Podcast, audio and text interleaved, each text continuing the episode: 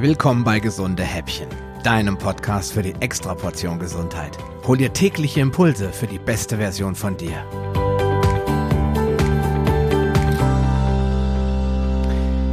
Ja, hallo und herzlich willkommen zum dritten und letzten Teil der Entgiftungsreihe, in dem ich mit dir über ein paar einfache Möglichkeiten sprechen möchte, mit denen du deine Entgiftungsorgane entlasten und außerdem die Entgiftungsleistung aktiv ankurbeln kannst.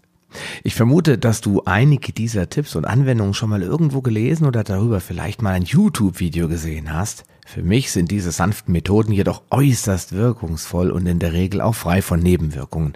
Du musst dir also keine Sorgen darüber machen, dass du anschließend in der Notaufnahme landest. Dennoch dienen alle hier beschriebenen Methoden der persönlichen Information und deren Durchführung erfolgt natürlich auf eigene Gefahr.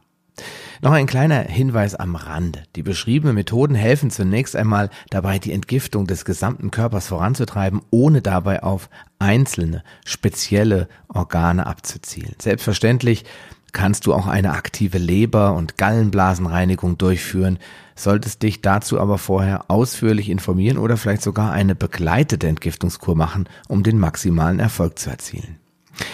Und darüber hinaus besteht außerdem noch die Möglichkeit, eine mehrwöchige Gelattherapie zur Ausleitung von Schwermetallen zu machen. Das sollte aber in dieser Episode mal kein Thema werden, da es definitiv zu komplex ist und nicht ohne ärztliche Betreuung umsetzbar ist. Okay, dann lass uns mal schauen, welche Möglichkeiten du zu Hause hast, ah auf deine Entgiftungsleistung einzuwirken. Erstens Basenbäder. Ja, ich habe damals, ähm, als ich mich das erste Mal damit beschäftigt habe, ein Buch gelesen über Entgiftung. Das Buch liegt hier auch in meiner Nähe. Ich kann das gerne mal in die Shownotes packen. Und da wurde das, äh, ja, die Basenbäder wurden da sehr detailliert beschrieben. Dazu brauchst du eigentlich nur entweder klassisches Badesoda, also Natron. Das kannst du ich glaube mittlerweile für fünf Kilo bezahlst du irgendwie was um die 16, 17 Euro. Das kannst du im Internet bestellen. Oder was meiner Meinung nach und auch erfahrungsgemäß viel, viel besser wirkt, ist Dr. Jentschuras meine Base. Leider viel, viel teurer. Ich glaube, da kostet irgendwie 2,8 Kilo von dem Zeug, kostet 48 Euro, also kein Pappenstiel. Aber du musst viel weniger nehmen. Während du beim Natron gut und gerne sechs bis acht Esslöffel davon brauchst auf dem Vollbad, vielleicht sogar zehn, um ja nahezu an einem pH-Wert von acht zu kommen, und der wäre anzustreben, bist du bei Dr. Jenschuras meine Base bei drei bis vier Esslöffeln schon bei 8,5. Das habe ich mit Natron überhaupt nicht geschafft. Und da merkt man schon den Unterschied. Also ich habe mir dafür extra mal ein ähm, pH-Messgerät gekauft. Das kostet 20 Euro oder sowas bei Amazon, um äh, mein Badewasser auch zu messen, weil ich wissen wollte, wie basisch wird das Wasser. Und tatsächlich war es bei Dr. Jenschura 8,5 und zwar schon auf den ersten Versuch und beim Natron hatte ich 5, 6 Esslöffel drin und war bei 7,3 und auf 7,9 bin ich eigentlich nur gekommen, indem ich das Ganze verfünffacht habe, also wirklich fast 12, 10, 12 Esslöffel voll verwendet habe. Ja, und dann legst du dich in deine Badewanne. Das Wasser sollte nicht so sehr heiß sein. Das ist wichtig, denn der Körper kann am besten loslassen, also Giftstoffe ausleiten, wenn die Temperatur nicht so hoch ist, weil dann steigt das Wasser dir in den Kopf. Die Hitze, das ist zwar angenehm, aber das solltest du von dem Basenbad trennen. Also wenn du mal Bock auf ein heißes Bad hast, dann musst du jetzt nicht unbedingt ein Basenbad draus machen. Bei einem Basenbad sollte die Temperatur, deine Körpertemperatur möglichst nicht überschreiten, also irgendwo im Bereich 36,5 bis maximal 37 liegen. Ja, und dann bleibst du in deinem Basenbad liegen und zwar satte 60 Minuten. Darunter solltest du es nicht machen, dann ist die Wirkung viel zu minimal. Es gibt sogar Leute, die legen sich mehrere Stunden in das Basenbad und dabei ja, wird sogar das tiefer liegende Gewebe bis auf die Organebene erreicht und von Säuren und Schlacken befreit. Ich weiß, da war es wieder das böse Wort Schlacken, die gibt's ja nicht. Ja, und wenn du so eine richtige Basenbadkur machen willst, dann mehrmals in der Woche, über mehrere Wochen oder gar Monate, denn das dauert eine Weile, bis der Dreck aus den Poren und aus, den, aus dem Gewebe rausgekommen ist. Wer keine Badewanne hat, der kann das auch mit Fußbädern machen, dann dauert es natürlich viel länger, weil du ja nur diese kleine Fläche hast der Füße. Das kannst du aber auch bequem während der Arbeit machen, indem du dir so ein Ding unter den Schreibtisch stellst. Wenn deine Kollegen sich lustig machen, dann kannst du ja irgendeine Ausrede erfinden, wie zum Beispiel du hast Neurodermitis oder einen Fußpilz. Je nachdem, was dir, was dir einfacher fällt. Okay, die Salze dringen, dringen also in die Haut ein und ermöglichen die Entgiftung und Entmüllung des Bindegewebes. Je länger du drin bleibst, desto besser. Und danach fühlt sich die Haut unglaublich weich und geschmeidig an. Und je öfter du das machst, desto besser ist es auch für deinen Körper. Und du wirst dann auch merken, dass deine Haare etwas stumpf werden. Das ist aber normal, denn der ganze Dreck kommt aus den Haaren. Und vor allem, wenn du billiges Shampoo bisher benutzt hast, dann wirst du diese Stumpfheit und diese Trockenheit bei den Haaren am Anfang am meisten meisten spüren. Die Haut beginnt sich einfach zu entschlacken und den Dreck loszuwerden. Das ist eine willkommene Einladung für die Haut und das merkst du dann auch, aber auch im positiven Sinne. Ja, auf diese Weise kann der Körper eben die Gifte aus den Organen an das entlastete, ja, also durch das Basenbad entlastete Bindegewebe abgeben. Und das ist ja der, das Ziel der ganzen Sache. So, dann haben wir die Methode Nummer zwei, das Ölziehen. Also ich mache beides. Ich gehe regelmäßig Basen baden. Heute werde ich auch nochmal reingehen. Es ist jetzt schon um 17 Uhr gleich und da genieße ich das. Die Kinder sind beim Reiten und da ist Platz für Papas Badezeit und da werde ich mich mit einem Podcast in die Badewanne legen und die Ruhe genießen. Und beim Ölziehen, das, da bin ich vor ein paar Monaten drauf gekommen, auch durch das Buch ähm, habe mich dann sehr, sehr intensiv damit beschäftigt, weil ich auch Probleme hatte mit äh, empfindlichem Zahnfleisch etc. Dazu habe ich mal einen Podcast in der Paleo Lounge gemacht. Ähm, der nannte sich, glaube ich, jeder kann schöne und gesunde Zähne haben. Da erkläre ich das noch ein bisschen detaillierter. Und so bin ich aufs Ölziehen gekommen. Denn Ölziehen löst unterschiedlichste Schadstoffe aus den Schleimhäuten des Mundraums und bindet diese zuverlässig in dem Öl, so dass du sie anschließend ganz einfach ausspucken kannst. Und das Ganze kommt eigentlich aus dem Ayurveda. Ist also schon eine sehr, sehr alte Methode. Wenn du magst, kannst du dazu auf meine Seite gehen. Da findest du einen, einen wie, sagt man in der Marketingwelt, einen Cornerstone Content Artikel, also einen sehr, sehr langen Artikel über das Ölziehen, den verlinke ich dir hier.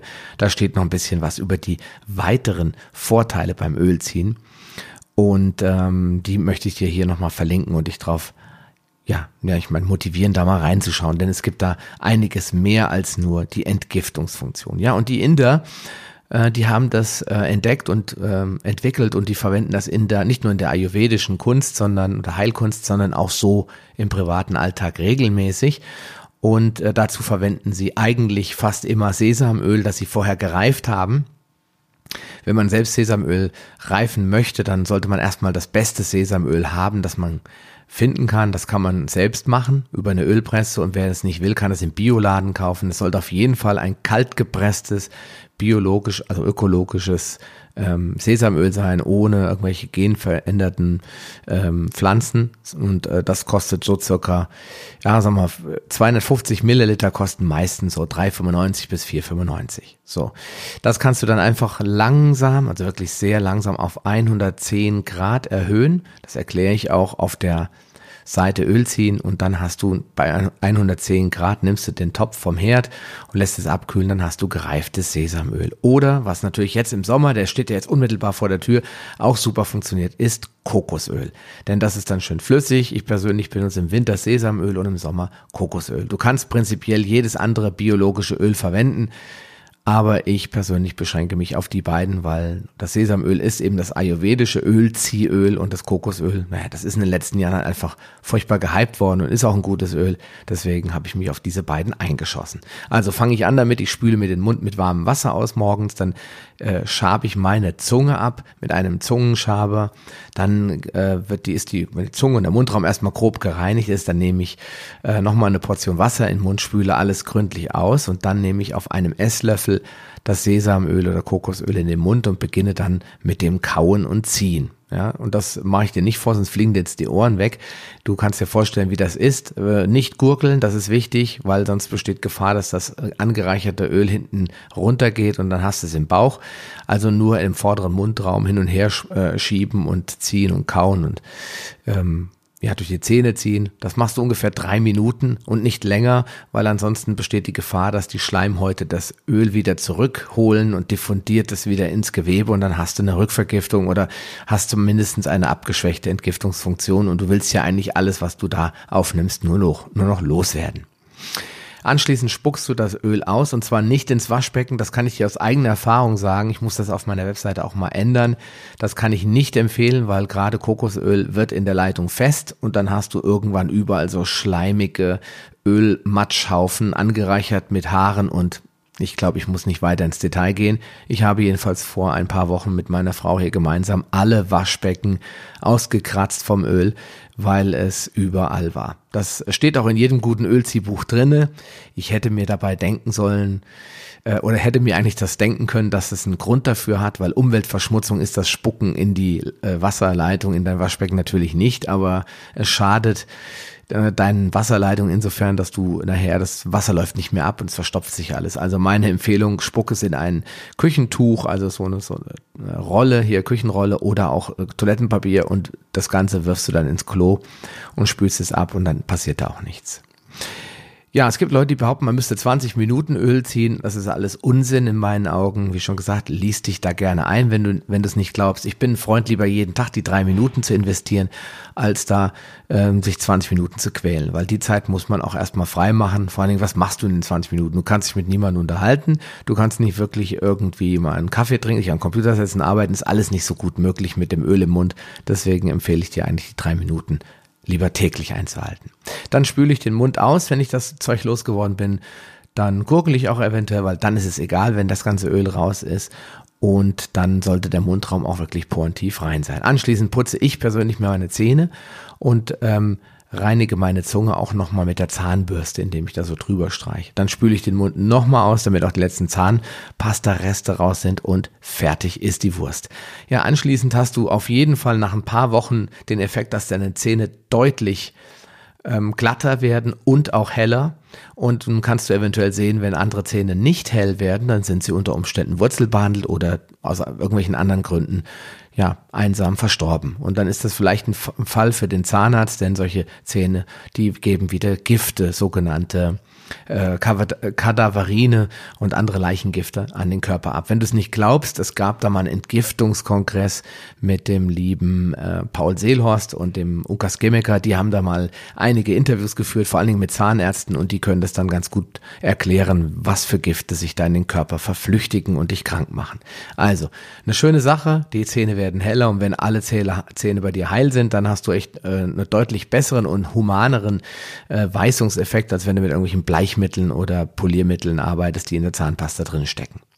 Ja, die Entgiftung ist wahnsinnig gut. Also die ersten drei Tage dürftest du sogenannte Erstverschlimmerungseffekte erzielen. Das heißt, du wirst merken, dass du dich geschwächt fühlst, vielleicht ein bisschen so ein bisschen grippale, infektartig. Äh, das geht aber nach spätestens drei Tagen, war es bei mir komplett weg und dann weißt du, dass der Körper aktiv angefangen hat zu entgiften. Das solltest du zu einer Routine werden lassen, damit es einfach auch ja, die maximalen Erfolg hat und so wie das Zähneputzen zum täglichen, äh, zur täglichen Mundhygiene dazu passt und dazu gehört.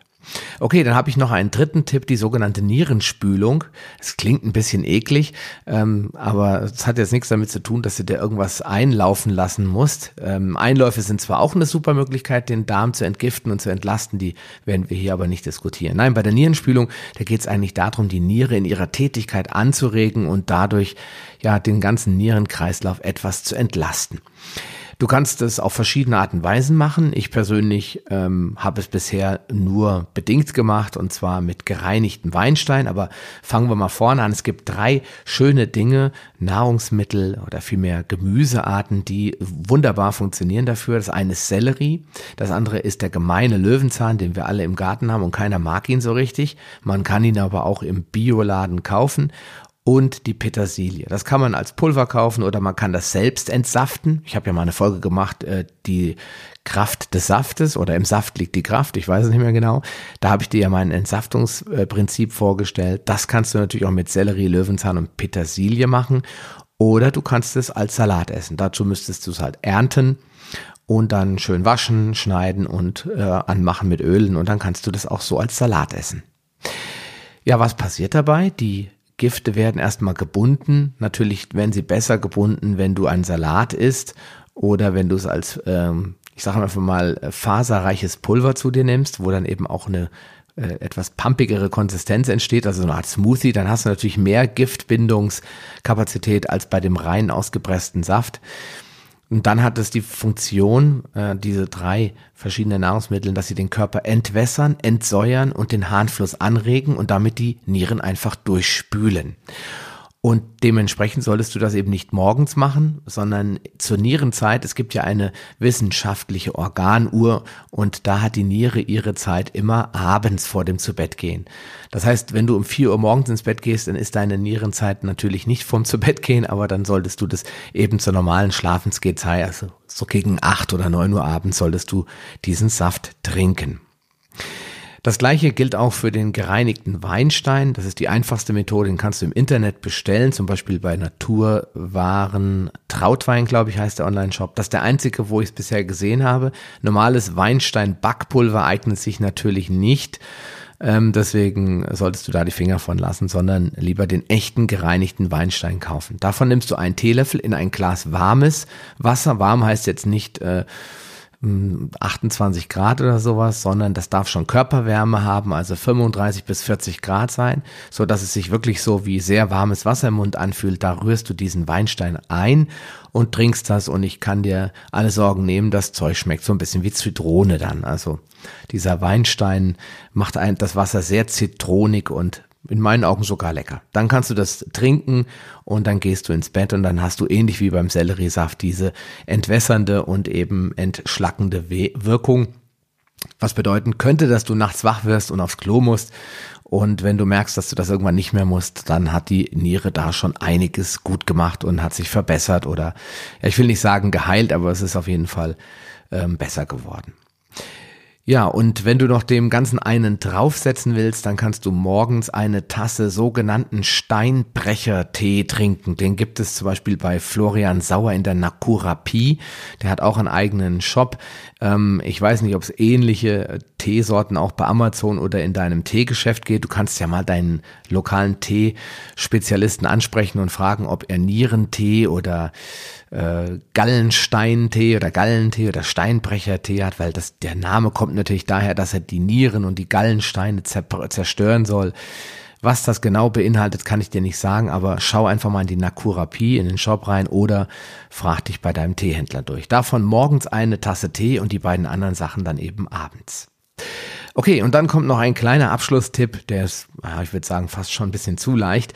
Ähm, aber viele Leute wissen das nicht, denn wir können auch über Schwitzen den Körper entgiften. Deswegen, äh, wenn du starken Schweißgeruch hast oder zum Beispiel Schweißfüße hast, dann ist das eigentlich immer ein gutes Zeichen, dass du schon ordentlich mit Säure und Schlacke vergiftet bist. Ich hatte bis vor ein paar Monaten extreme Schweißfüße, mal wieder phasenweise, bevor ich mit den Basenbädern angefangen habe. Und das geht leider nicht mehr aus den Schuhen raus. Da gibt es einen kleinen Geheimtipp, das gehört jetzt zwar nicht hierher, aber ich habe eh schon maßlos überzogen bei der heute allerletzten Folge des Podcasts. Und deswegen kommt es jetzt auf die paar Minuten auch nicht mehr an. Ähm, du kannst Natronwasser machen, also Wasser und da ein bisschen Natron reinholen. Die genaue Dosierung kannst du einfach mal ein bisschen mit experimentieren. Natron gibt's ja überall im Laden, kostet auch nichts. Ähm, das mischst du dir ins Wasser rein, machst es in so eine Apothekersprühflasche und damit sprühst du deine äh, Stinkeschuhe ein. Die Socken wäschst du ja, das ist ja kein Problem, aber Schuhe wollen ja viele nicht waschen, weil die dann sich verformen eventuell. Also in die Schuhe, die stinken, einfach mal so vier, fünf Sprühstöße von dem Natronwasser reinsprühen. Hat mir der Florian Sauer versprochen, das beseitigt den Geruch, weil das Natron saugt die Säure ab und die verursacht ja, als die Bakterien in diesem, in diesem sauren Schweiß, die verursachen ja den Gestank, weil natürlicher Schweiß, das weißt du ja sicherlich auch, der stinkt nicht, der fängt nur an zu stinken, wenn der Körper Gifte mit ausschleust. Und das macht er halt sehr gerne beim Schwitzen über die Haut. Deswegen ist es auch wenig sinnvoll, die Haut tot zu spritzen mit irgendwelchen ähm, aluminiumhaltigen Deos und äh, die Drüsen zu verstopfen, um den Geruch zu verhindern, sondern lieber diese Basenbäder, Nierenspülung und ähm, auch das Ölziehen zu machen, um den Dreck aus dem Körper rauszukriegen, damit der Schweiß und auch alle anderen Körperflüssigkeiten wie das Urin nicht mehr so stinken. Ja, was kann man tun, um äh, zu schwitzen? Das muss ich dir hoffentlich nicht erklären. Du kannst Sport machen oder, was ich natürlich auch sehr gerne mache, weil wir so ein Ding zu Hause haben, ist in die Sauna zu springen. Die Sauna ist eine gute Möglichkeit, denn immer wenn du dort ordentlich schwitzt, dann ähm, kommt der ganze Dreck raus und damit kannst du auf natürliche Art und Weise, ohne dass es großen Aufwand bedeuten würde, ja sogar vergnüglich ist, deine Giftstoffe rausschwitzen. Also fassen wir nochmal zusammen. Basenbäder, Öl ziehen, Nierenspülung und Schwitzen, das sind in meinen Augen die vier einfachsten und am leichtesten anzuwendenden ähm, Entgiftungsmaßnahmen, die auch in Anführungsstrichen sehr natürlich sind, wo du deinem Körper nichts äh, antust und auch nicht die Gefahr läufst, dich dabei zu verletzen oder die Situation schlimmer zu machen. Vorsicht ist geboten beim sogenannten Langzeitfasten. Ich bin ja ein riesiger Fan vom Fasten, das weißt du, aber Giftstoffe sitzen vor allem im Fettgewebe, da sie dort keinen Schaden anrichten können. Durch längere Fastenperioden wird natürlich auch Körperfett abgebaut und dadurch werden diese eingelagerten Stoffe recht schnell freigesetzt und belasten nun den Organismus. Und deswegen haben viele Leute keinen Bock auf Fasten. Oder deswegen erzählen mir viele Leute, dass ihr Fastenerlebnis ein Graus war. Natürlich haben sie auf der einen Seite Hunger, aber viele haben auf der anderen Seite Schwäche. Und diese Schwäche kommt nicht vom Nichtessen, sondern sie kommt davon, dass der Körper zusätzlich dazu, dass ihm jetzt noch Kohlenhydrate und Nährstoffe entzogen werden und er noch nicht gewohnt ist, umzuschalten auf die äh, Ketose, also auf die Verbrennung von Fett, dass er gleichzeitig auch noch Giftstoffe ab aufnehmen muss oder abbekommt, die sich aus den Geweben lösen, die jetzt einfach abgebaut werden in der Fastenphase. Und je länger man fastet, desto schlimmer können diese Erscheinungen werden.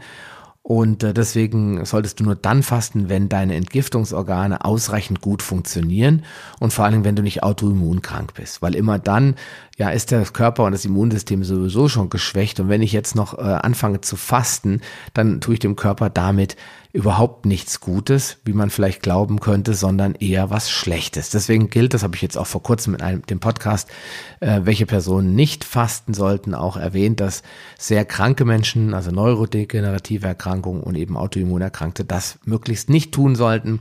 Die müssen erstmal ihre Entzündungen und ihre Autoimmunreaktionen durch Ernährungsumstellung und durch Entzündungsmodulation wieder in den Griff kriegen und erst dann können die das Fasten zusätzlich einbauen. Aus diesem Grund sind gerade diese einfachen und natürlichen Entgiftungsmaßnahmen vorher anzuwenden, bevor du ja so richtig harte Bandagen anlegst. Ähm, wenn du noch weitere Informationen dazu haben möchtest, dann empfehle ich dir die beiden Podcasts, die ich bis jetzt aufgenommen habe mit dem lieben Florian Sauer. Einmal geht es um die Giftstoffe und im zweiten geht es in der Tat auch um die Entlastung der Organe da geht es weniger um die Methoden, sondern wir gehen auch ein bisschen tiefer rein, warum das Sinn macht, die Organe zu entlasten. Und ich kann dir jetzt schon versprechen, es gibt zwei weitere Podcasts zum Thema Entgiftung, die wir aufnehmen werden, der liebe Florian und ich. Nur durch Ostern ist das jetzt alles ein bisschen äh, ja, auf die lange Bank geschoben worden, aber du kannst sicher sein, da wird etwas folgen. Okay, das war's. Heute waren es tatsächlich, jetzt mit dem Abspann wirst du sehen, 25 Minuten also ein fulminanter Abschluss für den gesunde Häppchen Podcast. Ich sage schon mal vielen Dank, dass du mit dabei gewesen bist.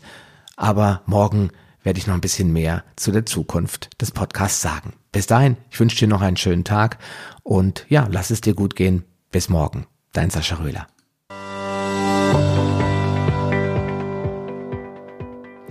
Wenn du tiefer in die Welt der Paleoernährung einsteigen willst, dann möchte ich dir heute meinen Paleo Lounge Podcast ans Herz legen.